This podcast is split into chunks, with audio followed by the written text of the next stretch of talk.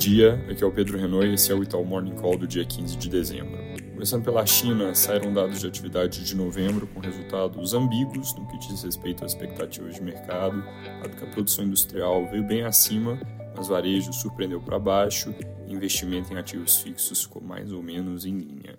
Outra coisa que causa certa ambiguidade é que eles costumam olhar para o dado na variação ano contra ano e a base de novembro de 2022 é fraca porque teve lockdown, então, tirando o efeito dessa base, os dados são bem ruizinhos e reforçam as preocupações com a fraqueza da atividade econômica por lá. Por outro lado, isso reforça também a perspectiva de que vem mais estímulo do governo. A Reuters, inclusive, reporta nessa linha que o governo chinês considera aumentar o espaço para déficit fiscal no ano que vem. Além disso, o Banco Central aumentou a liquidez para bancos comerciais e anunciaram um novo afrouxamento de regras no mercado imobiliário, que segue um dos maiores pontos de atenção. Essa postura recente, mais assertiva do governo ao longo das últimas semanas, traz viés claro de alta para a nossa projeção do crescimento chinês em 2024, que hoje se encontra em 4,3%.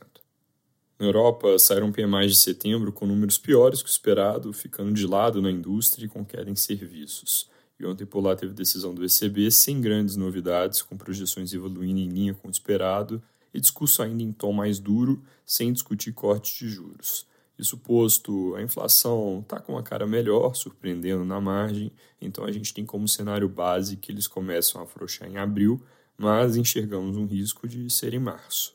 Nos Estados Unidos, depois do discurso mais brando do FOMC na quarta, ontem saíram dados que na margem vão na contramão desse cenário, com varejo mais forte que o consenso de mercado e salários medidos pelo Fed de Atlanta mantendo um ritmo de alta forte no ano contra ano. Não são coisas que sozinhas vão dar um cavalo de pau nessa história, mas são exemplos importantes de que, por mais que o Fed tenha mudado de postura, essa história ainda pode ter alguns altos e baixos em termos da leitura de mercado de que a inflação realmente acabou.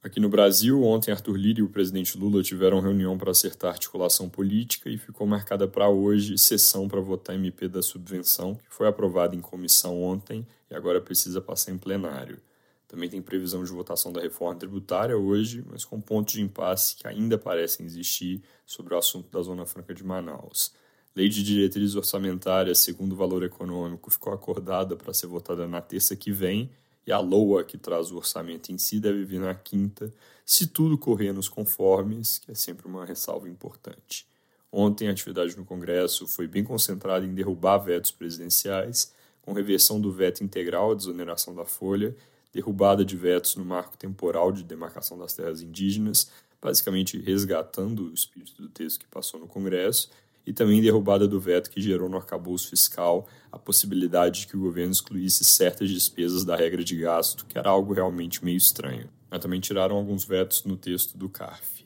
Sobre esse de desoneração da folha, que é o que tem efeito fiscal mais tangível no curto prazo, o custo por ano dessa derrubada tem um potencial de cerca de 20 bilhões, mas que, segundo os jornais, o governo ainda pretende trabalhar para reverter